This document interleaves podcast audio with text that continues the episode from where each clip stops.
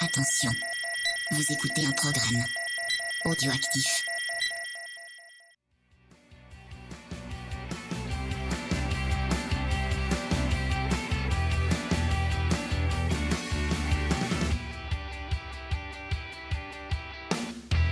Salut à tous, on se retrouve pour le numéro 34 de C'est qui en pôle. On va parler évidemment du Grand Prix de République tchèque qui s'est tenu euh, à Brno. Mais Pierre, comment ça va alors?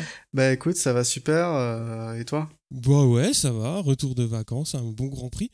Ouais. Euh, ouais, des courses bien animées, donc c'était cool. Alors, numéro 34, donc on va parler d'un vieux de la vieille que t'as pas connu sur la piste. Non, Hein, pas connu sur la piste, mais bon, après, j'ai beaucoup euh, vu de trucs sur lui, euh, des images vintage, comme on dit. Bah ouais, puis surtout, euh, bah, il, il parle un petit peu de ce qui se passe chez Suzuki, donc... euh, Il est toujours dans le paddock, ouais. Ouais, il traîne un petit peu. Évidemment, on va parler de Kevin Schwantz, donc qui est né en 64 à Houston, au Texas, et il va commencer par le motocross et il va se tourner vers la vitesse en 85 avec euh, donc des premiers tours de roue en, en AMA euh, Superbike, donc aux, États-Unis. Et c'est là évidemment qu'il va commencer à, trouver un, petit compatriote à qui se frotter, donc Wayne Rainey. Et en 88, Suzuki lui ouvre les portes donc du Mondial 500. Il avait déjà fait cette course en, en wildcard pour eux, donc dans les, deux saisons précédentes, et il sera engagé maintenant sur euh, des saisons pleines et il va gagner à Suzuka, donc la course qui ouvre le championnat en 88. Donc c'est une belle manière de marquer les esprits. Il fera partie euh, donc d'une période où beaucoup de pilotes compétitifs euh, couraient, avec des noms assez prestigieux comme Wayne Gardner, Mick Doohan, Eddie Lawson, Randy Mamola. On connaît en ce moment une période aussi remplie de pilotes compétitifs, mais à cette époque-là, c'était aussi difficile de gagner. Et il sera champion du monde en 93, il sera deuxième en 90, troisième en 91. Au total, 105 courses, 25 victoires, 51 podiums. Tout ça chez le même constructeur, donc Suzuki, chez qui il a toujours euh, bonne presse, surtout quand il s'agit de défoncer euh, Andrea Iannone. Surtout, ouais. Et puis bah voilà, euh, enfin euh, ouais, c'est un petit petit clin d'œil à Jean-Cri, hein, euh, qui pour lui bah voilà, Kevin Schwantz, ça reste associé euh, à la marque de clope que je ne vais pas citer parce que c'est c'est pas bien de fumer. Mais à cette Mhm. époque-là, voilà, c'était que des manufacturiers de cigarettes qui étaient sur les sur les motos. Ouais. Et donc voilà, à part des vieilles images de Kevin Schwantz, est-ce que tu qu'est-ce que est-ce que ça te parle? Ouais, ça me parle, donc je vois très bien euh, la moto avec la livrée euh, de la marque de cigarettes dont, dont on ne doit pas citer le nom. euh, ça, ça, ça me parle tout de suite. J'ai des images, des flashs qui me reviennent. Mhm. Kevin, euh, ça- c'est un grand champion, je pense, qui était dans une époque, comme tu as dit, où il y avait beaucoup de pilotes américains qui, étaient, qui, qui réussissaient beaucoup en, en Grand Prix, notamment avec la, la méthode américaine hein, qui commençait en, en motocross. En fait, c'était c'était faire, euh, faire tourner la moto en- de l'arrière, quoi. Ouais. Ça, c'était révolutionnaire. Et, et voilà, quoi. C'était un de ces, un de ces pilotes qui, qui ont marqué l'histoire des Grands Prix. Je pense qu'il est MotoGP légende, d'ailleurs. Je, dis peut-être une bêtise, mais... Mais bon, c'est un sacré palmarès quoi comme Ouais. euh, ouais. Et puis, il a pas sa langue dans sa poche, même aujourd'hui. Donc, c'est ça qui est, qui est toujours amusant. Ouais, ça c'est toujours marrant. Donc on va parler euh, des petites news, enfin des petites, il y en a eu des grosses quand même, qui sont sorties entre donc les, Pendant les vacances. de, de petites pauses, ouais, ces trois semaines, petite pause. Pour euh, ce Grand Prix de République Tchèque, on avait deux wildcards, donc Sylvain Guintoli sur, sur Suzuki et Stéphane Bradl euh, chez Honda. Et on avait aussi le retour de Morbidelli qui était forfait à Assen parce que parce qu'il était il avait chuté à Assen. Oui, c'est ça. Ouais, et euh, donc il avait aussi raté le, le Grand Prix euh, d'Allemagne. Et on a eu une petite news aussi pour euh, Zarco. Ouais, alors Zarco, il a annoncé qu'il se séparait de son manager euh, Laurent Fellon, mais cela ne met pas entièrement en terme à, à- à leur collaboration, puisque celui-ci reste son coach sur la piste. Donc, euh, c'est plus son manager. Donc, est-ce que c'est une conséquence de la signature euh, chez KTM euh, un peu tôt au lieu de chez Honda On, on saura jamais, je pense. Mais en tout cas, il, il- il reste en relation très proche, hein, vu que Mm. vu qu'il va rester là pour pour coacher son son poulain, euh, Laurent. Mais donc c'était une annonce assez étonnante cette sépara cette demi séparation, on va dire. Ouais, je pense qu'il l'a bien expliqué dans le sens où c'était un- une modification de rôle. Ouais. Où euh, voilà, euh, maintenant ils vont rester collaborateurs sur le plan sportif, mais euh, plus sur le plan de gestion de, de, de carrière. Donc Ouais. ouais, ça a été bien expliqué, surtout que bon, l'école Zarco-Fellon, elle est maintenant elle commence à faire ses petites, ses petites armes en France. Donc voilà, ils vont continuer sur le plan sportif. Et puis après, voilà, au niveau manager, ça va être un petit peu différent. Oui, je pense qu'en plus, vu l'envergure que prend Zarco ces derniers temps, peut-être qu'il il cherchait euh, soit euh, à manager sa carrière tout seul, soit euh, un manager peut-être un peu plus expérimenté ou, ou qui pourra- pourrait lui apporter d'autres sponsors ou, ou je ne sais quoi parce que voilà, en fait, on, on spécule, on spécule, mais on ne saura pas. Mais c'était mon avis euh, personnel. C'est ton avis perso et tu le partages. Voilà. Non, mais c'est vrai. Enfin, euh, pour, en, pour en revenir un petit peu à ce que tu disais, c'est vrai que l'arrivée de Zarco en MotoGP, euh, il s'est euh, focalisé sur le côté sportif Mm. euh, de manière à justement être compétitif euh, très vite. Après, lui, euh, il peut pas non plus gérer euh, tous les aspects de, de, de la carrière, euh, surtout quand tu arrives, que tu es rookie, que tu veux prouver des choses et que tu commences justement à, à y arriver. Ça aurait été dommage que euh, il, il- comment dire, il néglige le sportif pour s'occuper uniquement de son contrat. Après, je pense que voilà, l'association, elle était, elle était bonne et bon, il y a eu ce, ce loupé. Après, on verra ce que ça va donner. Maintenant, faut finir la saison déjà. Ouais, c'est le principal. serait, euh, Mm. ouais, ça va être le, le principal. On va parler aussi de, de, de petits, de petits noms d'oiseaux euh, chez, chez les Rouges, Oui. euh, entre, entre Dovizioso et Lorenzo. Donc ça, c'était jeudi. Alors, euh, euh, comment dire? Je crois que c'est Dovi qui a allumé la mèche. Oui. Bah, lui en disant que... Ouais. Après, on lui avait demandé qu'est-ce qu'il pensait des, des succès de, de Lorenzo. Donc, vas-y, je te, je te laisse dire, sa réponse. Ah ouais, c'est ça. Donc ouais, gagner deux courses, c'est c'est ce qu'il a dit, gagner deux courses, ça résout pas le problème d'un an et demi, ce qui n'est pas faux. Euh, si vous voulez le voir comme ça, faites-le, il n'y a pas de problème, mais Lorenzo n'a pas été recruté pour gagner deux courses, alors je ne change pas d'avis. Le moins qu'on puisse dire, c'est qu'il n'a pas tort, Oui. mais que euh, donc Lorenzo l'a pas très bien, euh, comment dire, euh, vécu. En, en répondant, bah voilà, il essaye toujours de, de, de rabaisser ce que je fais, euh, etc., etc. Lorenzo se retranche en expliquant que bon, bah, sa méthode de travail a quand même eu de meilleurs résultats en carrière que celle de Dovizioso, ce qui est de toute façon pas faux. puisqu'il a quand même Exactement. trois titres MotoGP. Euh, il a quand même une carrière euh, qui, qui parle pour lui aussi. Euh, voilà, et puis je crois que Dovi a, a répondu encore une troisième fois, je sais plus, donc c'était... euh, c'est- J'ai trouvé que c'était euh, ouais c'était kindergarten comme on dit en Allemagne donc c'est euh, ouais c'est c'est la maternelle quoi. Ouais, carrément. Après, euh, je comprends qu'il y ait quand même une grosse pression sur eux parce que les résultats, ils étaient en dents de pour les deux, hein, que ce soit Lorenzo en Mm. début de saison ou Dovizioso euh, jusqu'à présent. En sachant que bah, Lorenzo quitte l'écurie, donc peut-être qu'il y a les langues qui, qui se libèrent. Enfin, après, honnêtement, les deux se sont jamais entendus, c'était pas nouveau. Euh, on avait déjà entendu des déclarations de Lorenzo qui, qui disait justement que Dovizioso faisait tout pour éliminer le moral C'est ça. phrase qui avait marqué Steph, je m'en souviens. Ouais. Euh, enfin bon, euh, du coup, ça m'étonne pas que ça sorte comme ça. Après, euh, ils ont tous les deux un contrat à respecter, ça reste des professionnels, donc je pense qu'ils ils vont pas aller plus loin que ça. Euh, mais c'est au team manager de demander qu'il y ait des déclarations un peu moins fracassantes dans les médias, je pense. ça. Parce que Ouais. c'est pas. Mais ça sert personne en fait. Non, ça dessert plus la marque et, et les deux pilotes qu'autre chose. hein. C'est ça. Ça ça fait un ça fait un partout sauf que c'est des contre son camp quoi. Exactement. Ça- C'est un peu c'est un peu dommage et puis bon on verra qu'en course euh, il se passe Ouais. aussi il s'en passe aussi de belles. Exactement, tout à fait. Je te laisse continuer. Donc euh, en autre news, on a Movistar et, et Yamaha qui, qui vont mettre un terme à, la- à leur partenariat à partir de, bah, de cette année, en fait, en fin d'année. Du coup, on a Monster Energy qui quitte le team Tech 3 aussi en fin d'année parce que Tech 3 passe chez KTM et qui, Eh oui. qui elle est sponsorisée par Red Bull. Donc Monster Energy va devenir le sponsor principal euh, de Yamaha l'année prochaine. Donc au lieu d'avoir des Yamaha M1 toutes bleues, je pense qu'elles vont être toutes noires et vertes.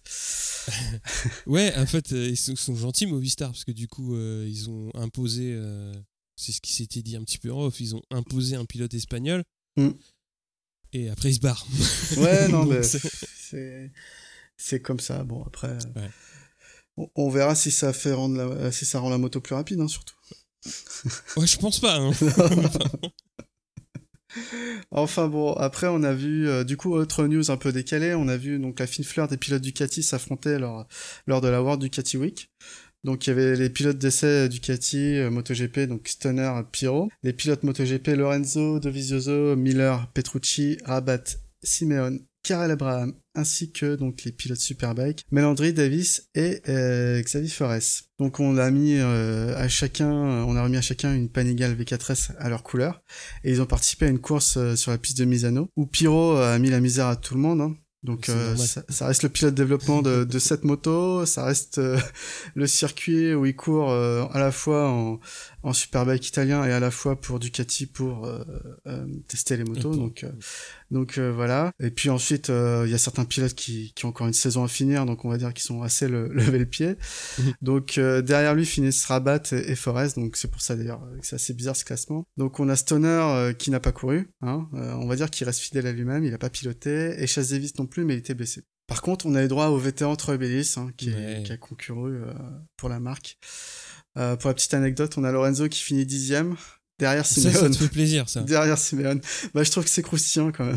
Ouais, mais C'est- t'es méchant. non, mais- ce qui, ce qui m'épate, c'est le nombre de personnes quand même. tu Ah, vois. ils ont. Bah après, c'était c'était un anniversaire particulier, je crois. Donc, euh, c'était les 10 ans, il me semble. Mhm. Puis c'était le lancement de la V4, donc. euh, Ouais.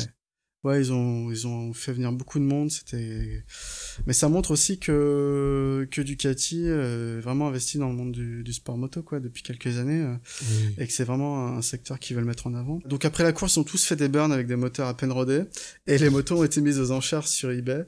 Euh, pour ne pas citer, euh, la moto de Troy Bellis notamment s'est vendue plus de 120 000 euros, donc c'est celle qui a, qui a été vendue le plus cher. Sinon en moyenne c'est à peu près 60 000 euros pour euh, pour une V4S euh, livrée spéciale. C'était quand même euh, un peu hors de mon budget, sinon je me serais fait plaisir.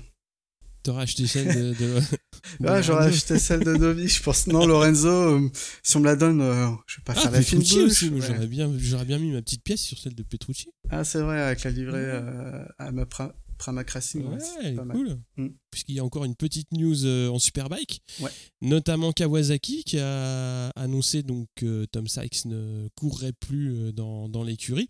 Et c'est Léon Aslam euh, qui sera le nouveau coéquipier donc de Jonathan Rea. Mm. Et par contre, Yamaha a annoncé, eux, qu'ils ne changeaient pas les pilotes. Donc euh, Michael Van et Alex Loves restent euh, au sein du team Superbike euh, Yamaha. Moi, je pense que c'est Oh, plutôt ouais. logique, euh, vu la saison que Vandermark et Loves ont fait, ils ont tous les deux gagné une course. Ouais. Et puis pareil pour Kawa, je pense que vu ce qui s'est passé il y a peu entre entre les deux pilotes euh, au bord de la Mhm. piste, euh, ça s'entendait plus du tout ensemble, donc euh, Ouais, bon, fallait renouveler le truc. Et comme Jonathan Ray est indéboulonnable, fallait bien se séparer de Tom Sykes.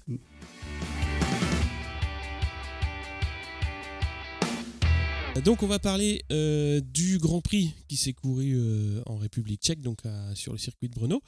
Euh, avec notamment en Moto 3, on a Martin qui avait fait le meilleur temps de la FP1. Par contre, il chute assez violemment et fracture du radius à la main gauche. Donc forcément, il ne va pas courir et s'est fait opérer à Barcelone. Alors je ne sais pas s'il pourra courir en Autriche parce que ça risque de faire court. Ouais, bah je pense en- qu'il va en revenir, il va se faire peut-être examiner et puis et puis Ouais. peut-être qu'il sera autorisé à courir, mais c'est vrai que ça fait juste. Hein. Ça fait juste, ouais. Mm. Mais bon, on verra bien maintenant. euh, ils mettent des freins partout, donc euh, c'est bien possible donc, au niveau des temps, on a Cornfail euh, qui prend la pole euh, devant McPhee et Ramirez. Alors, il signe ici la première euh, pole position d'un pilote tchèque depuis 2007 en, en Grand Prix. La première pole tout court d'un tchèque à domicile. Donc, euh, en deuxième ligne, on a Eutel, Di Gian Antonio et Canet. En troisième ligne, on a euh, Rodrigo, Atirat Fuvapat et Bezeki qui est un peu loin, 14e. Et je t'ai bouffé euh, ta chronique. Excuse-moi. Alors, euh, en moto 2, on a Marini en pole euh, devant Marquez et, et Pasini. Deuxième ligne composée de Oliveira, et Bagnaia. Binder, Fierre, Agarter en troisième ligne. Quartararo signe un 14e temps et Danilo 30e. En moto GP, donc en FP1, on a Zarco qui signe le meilleur temps devant Dovi et Marquez.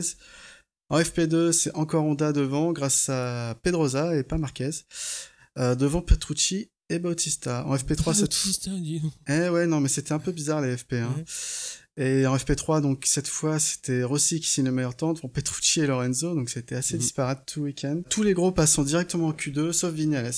Et Rabat euh, s'invite en Q2 aussi, donc directement lui. Euh, en Q1, donc on a Vignales et Rins qui s'en sortent, qui passe assez facilement en Q2. les KTM sont vraiment à la ramasse. Et en Q2, on a Dovizioso qui fait la pole devant Rossi et Marquez, suivent Lorenzo, Crutchlow et Petrucci. Zarco 7ème, Yannone 8, Rins 9. Vignales 12ème, mais il n'a bouclé que deux tours en Q2, ça m'a bien fait rire. Gintoli arrache la 21ème place au départ. On va passer aux courses, alors je te laisse euh, parler de la Moto 3 Oui, alors en Moto 3 ça part pour 18 tours. Cornfield garde l'avantage de la pole devant Ramirez et Rodrigo suivi par McPhee. Il va se détacher nettement dans le premier tour avec 0,8 secondes d'avance. Ça joue des coups de derrière, ça se doute pas mal. On a une grosse chute de Toba dans le deuxième tour qui sera ensuite déclaré OK par le, centre médical. Dans le groupe de tête, on compte euh, Canet, Ramirez, McPhee, Rodrigo, Di Antonio et Foggia pas très loin. Cornfield est repris après avoir creusé l'écart, euh, mais ce sont Ramirez et Canet qui vont reprendre les commandes. Euh, faut dire qu'avec des donc euh, Cornfield à ce moment-là, il faisait des points de 205 km/h contre 215 pour ses poursuivants avec l'aspiration, donc il n'y avait pas match et il allait forcément se faire rattraper. Euh, course typique du Moto 3, donc un paquet nombreux, 18 pilotes, et ça se double à, tous les niveaux. Cantfield va commencer à, reculer pas mal, 8 euh, Donc Foggia fait un bon début de course, et va prendre la tête à 10 tours de l'arrivée. McPhee dit Jean Antonio, tout le monde va mener le groupe euh, quasiment. Ensuite, McPhee va chuter à 8 tours de l'arrivée après un contact avec Ramirez. Bezeki de son côté remonte doucement. Il est huitième à ce moment de la course, mais le groupe est très compact et ça sera indécis jusqu'au bout. Cantfield et Hotel se replacent aux avant-postes à 5 tours de l'arrivée. Et à ce moment-là, c'est DJ Antonio qui reprend la tête, qui fait l'effort pour se détacher, mais il n'y arrive pas. Le dernier tour se joue à 8 pour la gagne. Cantfield va mener euh, au tout début du dernier tour, mais DJ Antonio va le repasser et mener euh, le dernier tour chassé par Canet. Mais ça sent bon pour l'Italien qui tient là sa première victoire en Grand Prix et s'impose devant Canet et Cantfield. Suivent Bastianani, Rodrigo, 6ème Bezeki qui signe une, une belle course parce qu'il était parti 14ème. Mm. Euh, Ramirez, Hotel et Arenas pour 7ème, 8ème et 9ème. Ah, c'était une super course, hein. c'était. Ouais. Euh, c'était une super course, honnêtement. course digne euh, du Moto 3. et je m'étais jamais vraiment intéressé à, à Cornfield, mais le fait qu'il soit devant son public, je me suis, je me suis pris à avoir des petites palpitations pour lui. quand il, quand il entamait le dernier tour en tête, je me suis dit ce serait génial qu'il gagne son premier Grand Prix chez lui. Malheureusement, ça l'a pas fait, mais c'était une course assez haletante. Et euh, franchement, euh, c'était bien, même la course de Bezeki, hein, qui, qui, en absence de Martin, euh, devait faire un bon résultat pour, mm. pour confirmer. bah, il a réussi à faire ce bon résultat, donc je pense qu'il était parti un peu loin, mais il, a bien, bien joué, sa, joué sa carte pour remonter. Ouais. Et, Canet, c'est pareil, Canet a sur les points. Mm des gros points. Euh, c'est aussi euh, une belle victoire pour DJ Antonio parce qu'il avait loupé euh, la victoire au Mans. oui, pour une pénalité. Ouais. pour des pénalités qui étaient, qui étaient un petit peu arrivées tardivement au goût de certains. Mais c'est bien qu'il la gagne celle-là. Enfin, je trouvais que c'était une belle course. Un bon paquet bien compact. Je crois que c'est l'arrivée la plus serrée avec 15 pilotes dans 2 secondes 3 ou je sais pas, quelque chose comme ça. je vais vérifier. Mais ouais, ouais, c'était ouais, un joli petit train. Alors on va parler de la course Moto 2. Donc on a Marini qui part bien avec Marquez dans sa roue qui va le passer donc dans, les premiers virages. On va avoir Mir, Gardner et Ben, ben, Snyder qui vont chuter dans le, dans le premier tour. Une chute quand même euh, assez impressionnante puisqu'il y a un des pilotes qui va se retrouver sous une moto et euh, on va bien se demander comment, comment il va s'en sortir mais a priori euh, pas de bobo mais une chute quand même assez, euh, assez impressionnante. Devant, on va avoir Marquez et les deux VR46, donc de Marini et Bagnaia, qui vont euh, donner euh, le, rythme du début de course. On a Oliveira et Vieré qui sont dans le coup, et les KTM aussi, donc Oliveira et, et Binder.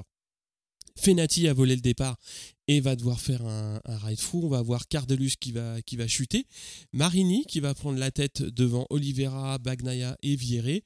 Manzi va chuter. Alors devant, il y a une très très belle bagarre entre, les pilotes euh, qui sont dans, le groupe de tête. Marquez en profite quand même pour, euh, recoller à 11 tours de l'arrivée. Il va passer Oliveira pour la 3 et il va chuter, euh, je crois, deux virages plus loin. Donc, bah je crois qu'on en parlera un petit peu plus tard. Euh, on a aussi Daniken qui va chuter. À 8 tours de l'arrivée, on a un troisième Italien qui vient se montrer, donc euh, Lorenzo Baldassari, qui était un petit peu plus euh, éloigné, mais il va, il va réussir à, à recoller jusqu'à mener la course.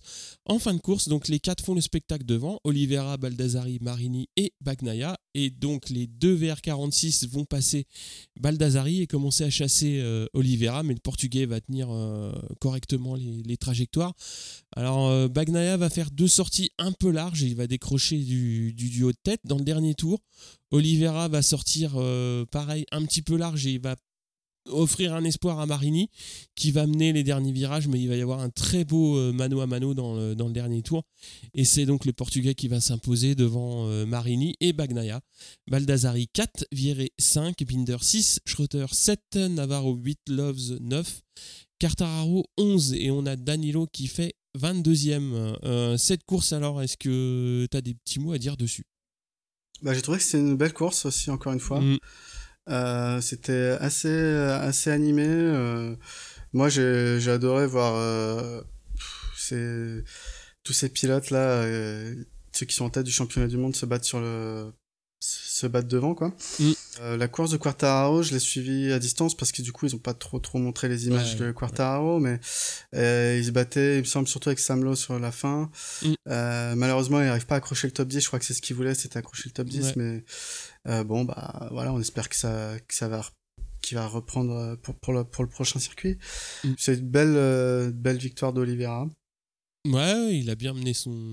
mené sa barque et tout. Ça Ouais. faisait longtemps qu'on n'avait pas vu les KTM. Ils étaient toujours présents, ils étaient pas loin, Mm. mais euh, ils étaient moins dominateurs qu'en fin de saison euh, dernière. Et là, euh, là, il a bien, il s'est bien replacé. Moi, j'ai vraiment euh, adoré la course des, des trois Italiens, hein, donc Marini, Bagnaia et, et Baldassari, parce que Baldassari, euh, il revient, je dirais pas de nulle part, mais euh, on l'avait pas trop trop vu en début de saison, Ouais. et là en début de course, on le voit pas trop. Et euh, quand il recolle, euh, c'est pas c'est pas qu'à moitié quoi. Donc Oui, euh, c'est une très très belle course. Bah, j'étais surpris de, de Marini en ce moment. Euh, au Ouais. global, je m'étais un peu moqué de lui, euh, il me semble, la, la fois précédente, parce que c'était le demi-frère de Rossi, etc. Il était là, Mm. parce que voilà. Mais honnêtement, depuis quelques quelques Quelques courses, quelques solide, courses, hein. merci, ouais, c'est solide. Bah là, il fait la pole et, et il finit deuxième. Il fait deux, Au- ouais. En Italie, il finit troisième.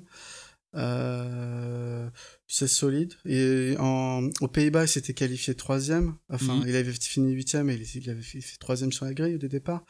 Euh, du coup, je il a trouvé une certaine constance. J'espère que pour lui, ça, ça. va continuer, quoi. Euh, donc voilà, bien joué, Lucas. Ouais, c'est ça, il, il pose des jalons euh, intéressants, hein, comme tu l'as dit. Mm. euh, Première ligne, pôle, premier podium, etc. etc. Et euh, ouais, ça reste, ça reste constant, c'est c'est- c'est propre, il n'y a pas beaucoup de risques inconsidérés. Et ça commence à payer. donc là, faut qu'il se replace, à mon avis, correctement au, au championnat du monde. Ouais. Et puis ce qui va se passer de toute façon, c'est c'est ça. C'est déjà, il y en a pas mal consignés pour monter l'année prochaine. Euh, donc notamment Oliveira et, et Bagnaia. Mm. Donc euh, ça fera deux concurrents de moins pour le titre l'année prochaine. Donc il faut qu'il consolide, euh, continue de consolider tout ça pour que l'année prochaine il puisse le jouer pleinement. Non, bien Et sûr. ça, ça on verra. En plus Mir aussi va monter, donc ça fera un, concurrent de moins pour, pour le titre. Euh, bah voilà, je vais te laisser parler de la course MotoGP. Alors, donc en MotoGP, on, a malheureusement Paul Espargaro qui va se blesser au, warm-up du, matin. Il chute, et donc ça commence plutôt mal pour KTM vu qu'il sera forfait pour la course. On a Rossi qui part fort, suivi par euh, Dovi, Marquez, Lorenzo. Dovi va reprendre les, les commandes rapidement, et on a droit à une grosse chute impliquant euh, Vignales, Smith et Bradle au virage numéro 3. Smith va pouvoir repartir. En tête, on a deux Italiens du coup chassés par deux Espagnols, suivent ensuite Zarco, Crutchlow et Petrucci. Les Suzuki 8 et 9 avec Gintoli un peu plus bas, 18ème. Les positions restent assez figées euh, devant, mais Crutchlow finit par passer Zarco. Smith va finalement abandonner, donc euh, sale week-end pour, euh, pour KTM. C'est clair. Marquez va finir par passer Lorenzo pour la troisième place. On a une chute de Scott Redding à à 15 tours de l'arrivée qui abandonne. Lorenzo s'y reprend à deux fois et prend la troisième place à Marquez. Et Rossi, quant à lui, prend la tête sur Devi. On a Petrucci et Crutchlow qui sont 5 et 6, Zarco 7 Devant, ça dépasse très proprement. On a Rabat qui faisait une course honorable jusque-là et doit abandonner sur une panne de sa Ducati. Hein, on se refait pas. Marquez puis Crutchlow à la limite passe Lorenzo qui se fend sur le dépassement de Crutchlow, Lorenzo qui se fend d'un hochement de tête équivoque pour ne pas dire plus. Euh, et on a Dovi qui va reprendre les commandes à, à Rossi. Zarco et les Suzuki sont hors du coup avec Pedrosa un peu plus loin à 2-3 secondes de, ce peloton de tête. Marquez va finir par passer Rossi et on sent que Rossi paye ses deux pneus, ses pneus médiums à l'avant. Marquez cherche euh, une ouverture sur Dovi donc euh, qui est en tête. Crutchlow passe Rossi pour la 3 et c'est Lorenzo qui le passe euh, également. À 4 tours de l'arrivée, euh, Lorenzo euh, se réveille, secoue le cocotier, passe Crutchlow et se fait ensuite Marquez et Dovi dans une succession de deux virages. C'était assez impressionnant cette, ouais. cette manœuvre. Dovi va tout de suite le, le reprendre en lui faisant l'intérieur, mais c'était une, une, belle tentative de, de, Lorenzo. Donc Lorenzo tente ensuite plusieurs fois de, de passer Dovi, mais celui-ci recroise toujours. Il reste alors de tour. Marquez tente de passer Lorenzo, mais ça ne passe pas. La deuxième fois, deuxième tentative sera la bonne. Lorenzo s'accroche toutefois et reprend la 2 en forçant un peu la porte à la Marquez, justement. Mm.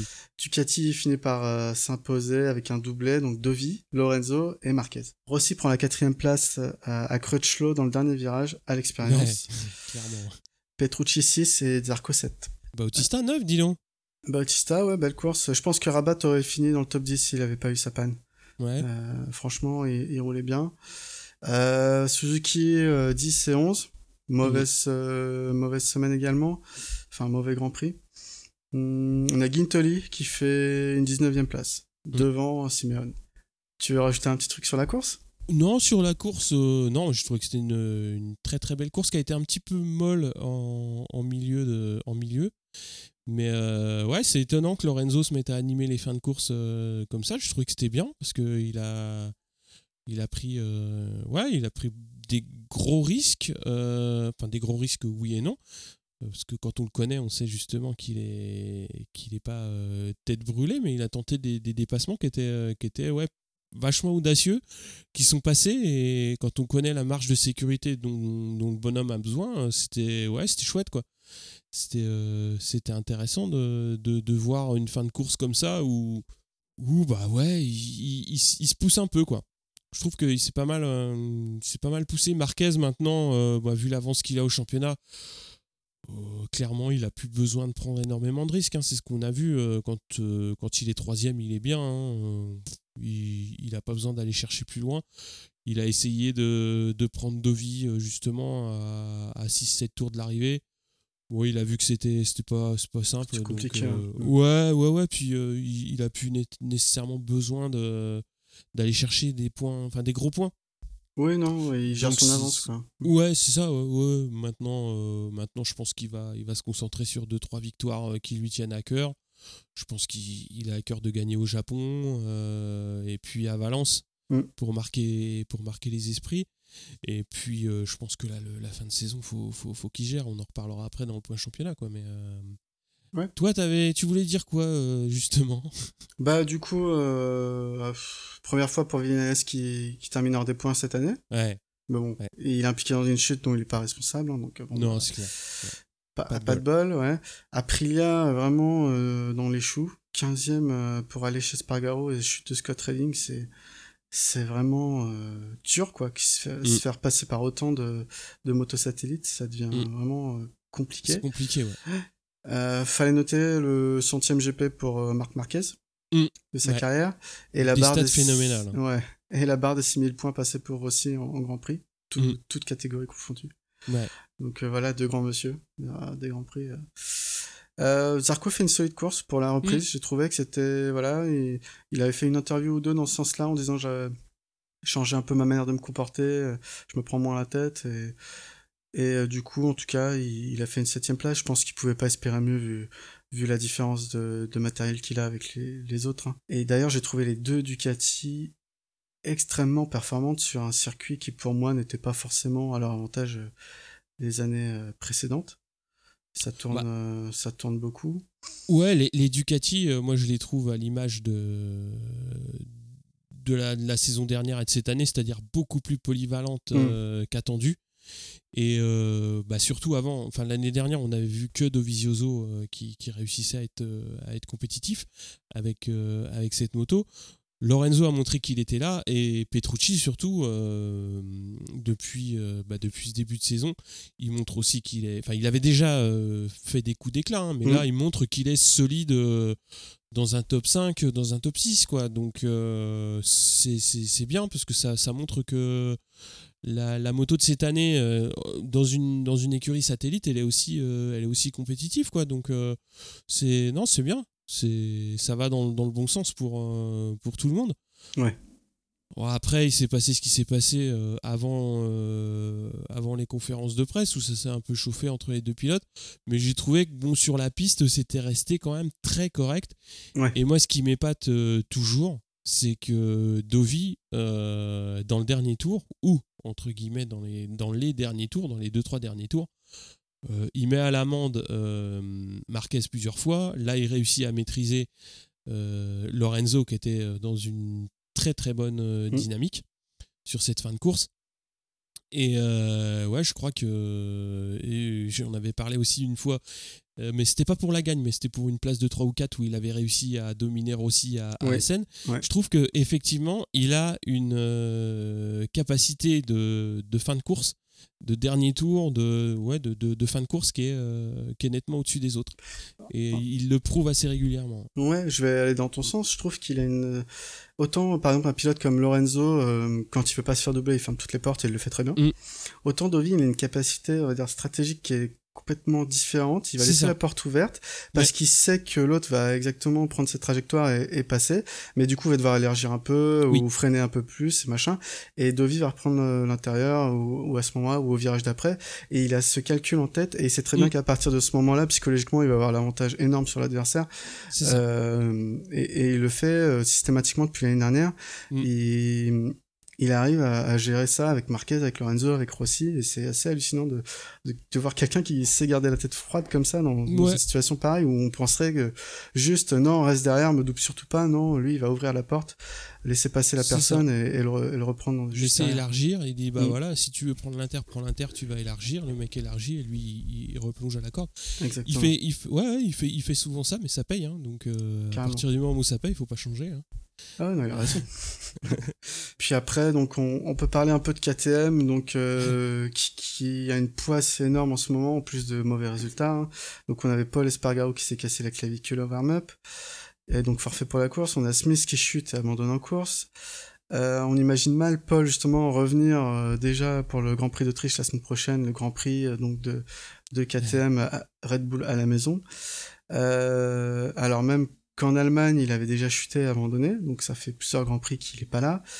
Euh, on a également Kallio qui devait faire une wildcard en Autriche, mais comme il s'était blessé en Allemagne, il pourra pas être là non plus. Donc il reste que Smith euh, pour redorer euh, l'honneur de la firme, mais euh, Smith, il est pas en course, il est pas, il est pas là quoi. Il fait pas de coup d'éclat, Mm. donc c'est compliqué quoi. compliqué. Heureusement que qu'ils ont signé Zarco en début d'année parce qu'honnêtement s'il fallait signer un pilote maintenant euh, je sais pas s'il pourrait le s'il pourrait l'avoir parce que c'est compliqué quoi Bah après, euh, on n'a pas de boule de cristal, hein, donc on Non, verra mais- bien comment ça va se passer. Mais c'est vrai que là, après, euh, après pour en avoir discuté sur Twitter avec, avec Monsieur Bellou, euh, KTM, ouais, c'est un choix compliqué. Euh, le fait est que les pilotes actuels, euh, Espargaro et Smith, c'est pas des foot de guerre non plus. Donc peut-être que la moto est pas si mauvaise, mais qui sont pas assez compétitifs pour la mettre devant. Peut-être que Zarco y arrivera, ça on le verra, on le verra dans un an. hein. On le verra peut-être un petit peu plus tôt, mais ça, va être, ça va être compliqué. Après, il faut aussi que Zarco arrive dans une condition de confiance pleine, ce qui, ce qui est pas évident euh, compte tenu de, de, de ce qui se passe euh, entre Yamaha et Tech 3 euh, en ce moment. Ouais, Ouais. c'est- pff, bah oui, oui. Bah, c'est, faut pas être dupe hein, non plus. hein. Je pense qu'il doit pas avoir beaucoup de pièces neuves et il doit pas avoir beaucoup de support. hein. non non ok, mais Après, je crois, euh, est- c'est même un peu ça a été dit hein, donc Ouais, ouais, ouais. Après, euh, bon, bah, je spécule aussi un petit peu, mais là, je vais pousser un petit peu le, comment dire, le, le- la, la réflexion qui n'en est pas une, mais euh, le, raisonnement, c'est que là où ils ont été compétitifs, c'est en Allemagne, et ils ont avoué, euh, enfin, les, les deux Yamaha, donc Rossi et Vignales, où ils font un double podium, et ils disent ouais on a chopé les données de Folger. Mais c'est euh, bien parce qu'il faut capitaliser sur les réussites du passé. Mais euh, je pense pas que les données de, Vol- de Folger elles vont les aider euh, sur euh, 2019 par exemple. Et euh, tu peux pas euh, construire euh, sur, du, sur du long terme en disant bah voilà on prend les données de l'an passé euh, du, du mec euh, qui, est- qui a- qui était euh, dans les équipes satellites. Oui. Parce que là ils sont en train de clairement euh, laisser euh, un petit peu Zarco de, de côté. Donc l'année prochaine ils auront les données de personne. Ah oui, mais clairement, mais de toute façon, euh, Yamaha a une stratégie de développement qui est, qui est concentrée sur les deux pilotes euh, d'usine maison, et c'est tout, quoi. Pas de pilote d'essai, euh, on va dire, de grand niveau, et pas de team satellite avec des, des machines au niveau du team usine. Toutes les marques faisaient ça il y a quelques années, mais Ducati a commencé à donner des, toutes les motos possibles d'usine à ses, à ses teams satellites. Euh, donc, euh, et maintenant, elle a donné une à Petrucci, l'année prochaine, ce sera à Miller. Mm. Euh, Honda fait pareil avec Crutchlow, tout en ayant des, des pilotes quand même de top niveau au niveau des pilotes d'essai. Et c'est des stratégies qui payent pour ces deux marques. Yamaha, on va dire qu'ils ont plus de mal à passer sur un modèle différent. Peut-être que c'est la culture d'entreprise, on va dire. Mais Et ils vont y passer l'an prochain. Ils ont annoncé qu'ils allaient avoir une équipe de développement en Europe, Mm. donc qui va si- sillonner les, les circuits pour, euh, pour essayer de trouver des clés. ah, c'est deux ans trop tard, quoi. Enfin, c'est voilà. jamais trop ça. tard, mais c'est deux ans plus tard que les autres, on va dire. C'est voilà, c'est oui, c'est plus tard que les autres. C'est peut-être pas trop tard, mais c'est plus tard que les autres, donc c'est du temps perdu. Mais bon, pour rester sur Yamaha, euh, c'est aussi un, un, un point euh, qui moi qui qui m'intéresse euh, de mettre en avant à quasi à cette mi-saison, c'est que quand on regarde euh, bah, le, le- comment dire le- ce qu'a fait euh, Rossi depuis le début d'année, euh, il est tout le temps dans le top 5. Il fait quand même 5 podiums sur 10 courses. La seule course où il finit pas donc dans le top 5, c'est en Argentine et on sait tous ce qui s'y Ouais. est passé, on va pas revenir dessus. Mais euh, voilà, enfin moi ça, ça m'épate de, de voir un pilote de son âge, et surtout dans les conditions où, ça se passe actuellement chez, chez Yamaha, où c'est entre guillemets un petit peu compliqué, de voir qu'il réussit quand même à être ultra compétitif. À... Bon là, euh, ce qui se passe avec Vignales euh, sur cette, euh, cette course-là, c'est assez clair. hein. Vignales, il n'est pas en position de se mettre à l'abri d'un départ loupé euh, quand tu es 12e sur la grille. Euh, je dis pas que c'est jamais arrivé à Rossi, mais Rossi réussit toujours à être en deuxième ou troisième ligne et à, à se mettre toujours un petit peu à l'abri Ouais, euh, de, de ce genre de, de mésaventures. Quand, puis surtout, euh, je pense qu'il a le fluo qui sur la combi euh, qui fait que les pilotes font attention quand ils sont dans le, dans le voisinage de- du 46. C'est vrai. Ce qui est peut-être pas le cas de, de, Vignales encore. Mais voilà, il se fait piéger. bon, c'est la seule fois où il n'est pas dans les points, donc on va pas non plus tirer, tirer dessus. Non. Mais il faut qu'il apprenne déjà à, à- à se mettre à l'abri euh, de, la même manière que, que Rossi. Parce que c'est dommage, là, sur le début de saison, il commençait à avoir trouvé quelques, quelques petites clés, on va dire, où il était un petit peu en retrait en début de course, mais il finissait très très fort. Mais il faut faire plus que ça. On attend plus d'un pilote Yamaha usine que ce Mm. qu'il fait là. Bah, j'ai l'impression euh, donc qu'il y a des difficultés avec son, son team et, et son chef mécanicien, Vignales. Oui, ça ça n'en est pas caché. ouais. De- C'est la première fois que je vois un chef mécanicien qui, qui vient parler à la presse euh, des relations qu'il a avec son pilote. Ce qu'a fait Forcada ce week-end, euh, je crois que j'ai jamais vu par le passé. C'est-à-dire Ouais. même du temps de Burgess euh, avec, euh, avec Rossi, où bah, il s'est passé ce qui s'est passé, ils se sont séparés, mais euh, ils ont réglé ça entre eux dans le paddock. C'est-à-dire quand on a Forcada qui vient en conf de presse dire euh, mon pilote me dit rien, mon pilote me parle pas, ça, ça- c'est révélateur d'une situation compliquée. compliquée. Ouais. Enfin, Ah oui, bien et- sûr. Et après, tu peux, tu peux dire ce que tu veux sur le, le- comportement de, des, des- des pilotes, mais euh, si, si- le pilote veut pas parler à son chef mécano, ou si- je, je vois pas l'intérêt de, de, de, de, ce mode de fonctionnement. Mais bon, après, euh, s'ils veulent continuer comme ça, c'est eux qui payent. hein. Ah oui, non, c'est sûr. hein. De toute façon, là, euh, vu les contrats qui ont été signés, les deux pilotes sont pas prêts de partir. Donc, euh, Ah bah non, mais après, c'est ça le problème. que, c'est que les équipes euh, arrivent à trouver un, une manière de fonctionner. euh. Après, c'est pareil, tu vois, c'est, pour moi, c'est difficile de juger de la relation entre Vignales et Rossi, quoi. Autant quand il y avait Lorenzo et Rossi, on savait à quoi s'en tenir, dans le sens où ils se parlaient peu, ils partageaient pas d'informations et chacun était un peu dans leur coin, dans, dans leur box. Ouais. Voilà, c'était très cordial et, et puis c'est tout, quoi. Autant là, euh, c'est le flou, donc euh, impossible de savoir euh, est-ce que Rossi, il va, il va mettre des des bâtons dans les roues de Vignales ou inversement? Est-ce qu'il va lui donner des conseils ou enfin voilà, est-ce qu'il partage des données? On ne sait pas du tout ce qui se passe, donc c'est difficile bah, de juger. Ouais, c'est- ouais, ouais, c'est vrai. C'est vrai qu'on sait pas trop ce qui se passe, mais enfin, on, on voit aussi les, les, les résultats de, de chacun et et euh, oui, bah là, le fait est que euh, Rossi, euh, Rossi est devant et et c'est compliqué à justifier quoi. Mm. Moi, je trouve. Ah oui, bah pour Je moi, Vignales c'était l'avenir de la marque en Grand Prix. Hein. C'est ça. R aussi, il est- alors il a encore des très très, ça reste un très grand champion Oui. et un très grand pilote, hein, mais il était plus sur le- sur le- la fin de sa carrière. Donc en- Mm.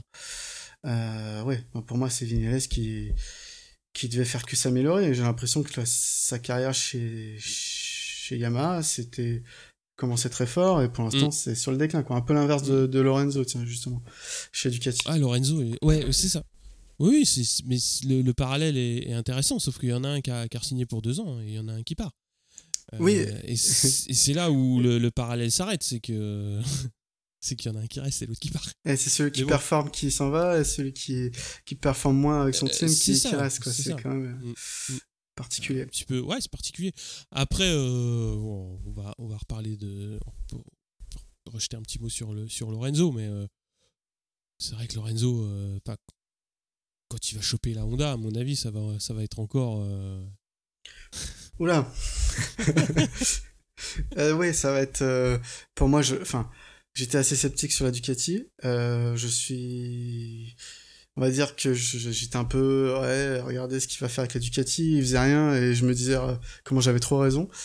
Euh, il réussit, il performe en ce moment. Et Mm. franchement, ça m'épate. Euh, euh, félicitations à lui et je peux que lui tirer mon chapeau. Et qu'il continue comme ça jusqu'à la fin, euh, très bien.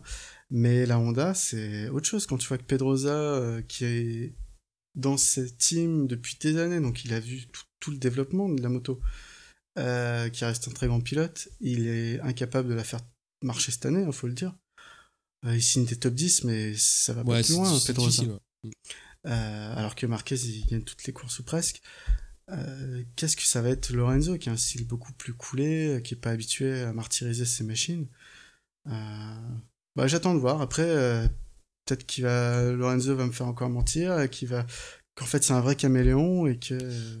Moi, et je, à suis sur cette ligne, c'est-à-dire que je pense que Lorenzo est euh, un pilote qui sait ce dont il a besoin pour être performant. Euh, moi aussi, je doutais beaucoup de ce qui s'est passé euh, en, début de, en début de sa période Ducati. Et quand on voit ce qu'il fait maintenant, c'est clair qu'il a su, d'une part, adapter son pilotage et aussi développer euh, les petits éléments sur la moto qui font qu'il est compétitif. Donc forcément, il y a une part aussi de, de tête, Oui. c'est-à-dire euh, l'histoire du réservoir, c'est peut-être pas euh, 100% du problème, mais ça en fait partie. Et à partir du moment où il a réussi, je pense qu'il a réussi à, à mettre ça dans la balance euh, avec euh, Honda, c'est-à-dire qu'il va avoir aussi une part d'adaptation, j'espère pour lui, euh, à, la moto et euh, qui sera, j'espère, plus rapide que ce qu'il a pu avoir chez, chez Ducati. C'est-à-dire que réussir à avoir une phase d'évaluation, de dire j'ai besoin de ci, j'ai besoin de ça, et d'une adaptation sur euh, tel ou tel point, de manière à être compétitif. Et je pense que Honda va pouvoir lui amener plus rapidement que ce qu'a que ce qu'a fait euh, Ducati. Ouais, alors je te trouve dur avec Ducati parce que je sais pas si tu te souviens euh, l'année dernière, donc Mhm. ça faisait euh, pendant les essais et juste pendant la première course, euh, il s'est plaint que la, la, la selle ne lui allait pas de la Ducati Oui, et que ça allait pas du tout et qu'il fallait la mettre beaucoup plus haute. Mhm. Ils ont fait ça tout de suite pour lui et c'était tellement catastrophique qu'il est vu de revenir en arrière. Donc il est venu en, dis- en disant j'ai tout de suite analysé quel était mon problème, c'est la selle, machin, et c'était pas ça quoi. Donc j'espère que Ouais. chez Honda, euh, il va mieux cerner le, le, problème, enfin pas le problème, mais euh, ce qu'il a besoin pour, pour bien rouler avec la machine. Euh, plus rapidement, effectivement, c'est ce qui va, c'est son challenge. quoi. Après, il a déjà l'expérience de deux, de deux marques et deux machines différentes. Mm. Avec un peu de chance, euh, il est très intelligent, le bonhomme. Il va, il va réussir à, à cerner euh, ses difficultés peut-être plus vite et, à- et, à, pro- et à progresser plus vite avec euh, sa nouvelle moto, quoi. Ouais, c'est, clair. Et je pense que tu files une moto comme ça euh, à un mec comme Lorenzo, je pense que Marquez euh, va commencer à, à, à être un petit peu plus en difficulté, mais euh, ça on le verra, on le verra l'année prochaine. Ouais, et puis qui, qui va devenir le numéro 1 chez Honda? Il n'y aura pas de numéro 1. Bah, s'il faut faire des développements en moto, qu'il y en a un qui dit bleu et l'autre il dit jaune. Eh bah, tu fais bleu et jaune. Après, ça, Honda doit décider, hein, mais en Ah général, bah, bien sûr. jusqu'à présent, bien alors c'est qu'un ressenti, hein, jusqu'à présent, j'ai l'impression qu'on a plus écouté Marquez sur le développement de la moto que Pedrosa, par exemple. Bien sûr. Moi, j'avais un gros doute sur les capacités de développement de Marquez parce que j'avais l'impression qu'il était un petit peu en style coucou, c'est-à-dire qu'il avait récupéré toute l'équipe de Stoner et que la moto était déjà très très bien développée par Stoner. À l'époque, en plus, il était toujours pilote, euh, pilote d'essai. Mhm. Mais le, enfin, ce qu'il montre là sur les années suivantes, ça montre qu'il est aussi un pilote qui sait euh, développer. C'est-à-dire qui sait dire voilà, il faut ci, il faut ça, il faut machin. Pour que j'y arrive, il me faut ci, il me faut ça. Ouais. Et, et voilà, parce que c'est vrai que euh, au début, je dirais pas que ça peut être de la chance, mais ça peut être récupérer une moto qui est bien développée, mais la maintenir aussi compétitive euh, sur, euh, sur 5 ans, euh, ça peut pas être du hasard. Ah oui, je suis d'accord. Ça c'est ça c'est ça c'est évident et tu peux pas donner ça uniquement au, au pilote euh, d'essai. Donc euh, voilà, il, il a montré aussi qu'il savait développer. On va parler un petit peu de son frangin. Moi, je voudrais bien parler un petit peu d'Alex Marquez parce qu'on parle toujours du MotoGP beaucoup, mais on parle pas beaucoup du Moto 2. Ouais, bah, il n'y a plus, y a plus Zarco cette année. hein. Ah ouais? Non, Ouais. mais il y a plus Zarco, mais surtout euh, Marquez, il coûte cher, Bah, euh, ouais, c'est vrai. coûte cher en pièces. Bah, dis-nous tout. Oh bah dis-nous tout, euh, non, mais j'ai rien de spécial. Moi, je, je trouve que voilà, Marquez il plafonne en moto 2. Euh, tout le monde lui passe devant, lui il continue à casser des motos. euh, c'est compliqué. Moi, l'impression que j'ai, c'est que Marquez, euh, il s'est pris d'amour pour le style de, Pasini et il s'est dit euh, une course sur deux, je vais finir dans le bac à sable, quoi.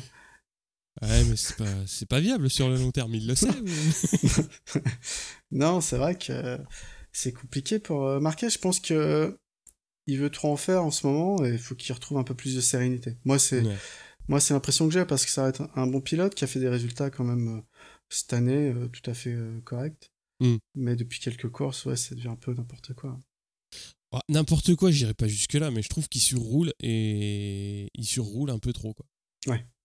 Et qu'il a pas la capacité de récupération de son frangin. euh, moto, quoi. Ah non, ça c'est une certitude. De toute façon, il y a personne qui l'a à part son frangin. C'est ça.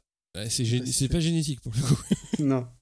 Bon, on a été un petit peu méchant, mais bon, c'est comme ça. On va parler un petit peu du, du point championnat. Donc, avec en moto 3, Bezeki, comme tu l'as dit, qui prend la tête euh, du, championnat devant Martin, blessé. Donc, on va voir euh, quand est-ce qu'il va revenir. Et Di Antonio qui se replace à la troisième place avec 116.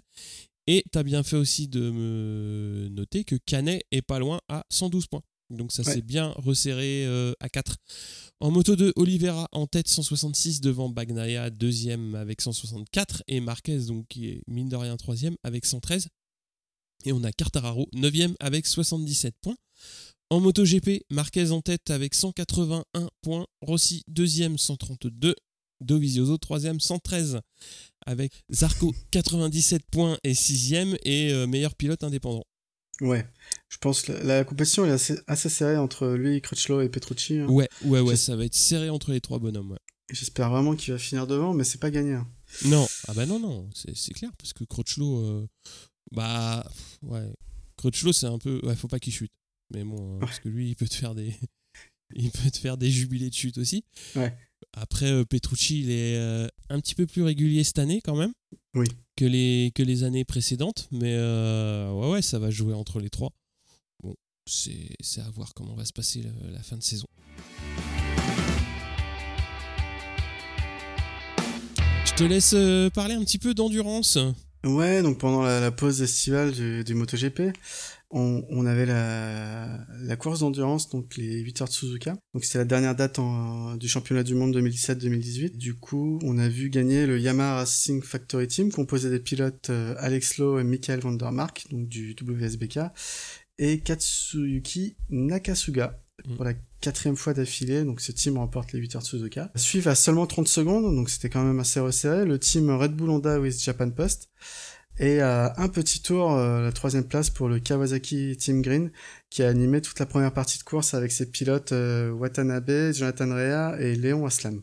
Donc euh, cinquième à, l'arrivée avec Freddy Forêt, Alan Teacher et Josh Hawk, le team FCC TSR Honda France, qu'on avait vu gagner au Mans notamment, Mhm. euh, qui devient le premier team japonais de l'histoire à décrocher le, le titre de champion du monde d'endurance. Euh, donc félicitations à eux, hein, Cocorico, a un français dans, dans, dans le team. Eh, Freddy Forêt aussi, il y a deux Ouais. Français. Donc on a le GMT 94 Yamaha qui termine sixième juste derrière, qui s'est battu jusqu'au bout pour essayer de d'avoir le de passer devant le team FCC, mais Mm. et pour devenir champion du monde, mais non, ils ont pas réussi. Euh, donc composé de David Checa, Nicolas Canepa et Mi- Mike Di Euh, L'équipe de Christophe Guillot termine donc vice-champion du monde euh, euh, EWC 2017-2018 à 13 points du team FCC Honda. Pour sa dernière course du coup dans la compétition, vu Eh ouais. que le GMT 94 arrête l'endurance comme on en a déjà discuté la semaine, Mm. enfin la, la dernière fois. On peut noter que le, CERT, hein, le Suzuki Endurance Racing Team, termine 12e et le Yart a dû abandonner pour, euh, pour, pour chute. Et on a le team Honda Endurance Racing qui termine 3e du championnat du monde. Au classement du constructeur, Honda termine premier devant Yamaha et BM. Mhm. Euh, on a noté la chute de Randy Depuynet hein, qui, qui lui vaut une, phalange à son auriculaire. ouais, c'est ça. Ouais, ouais, il- du Ouais, coup, c'est- une petite amputation de phalange. ouais. Euh, et l'année prochaine, une nouvelle date se glisse au, au calendrier. Donc on aura les 8 heures de Sepang.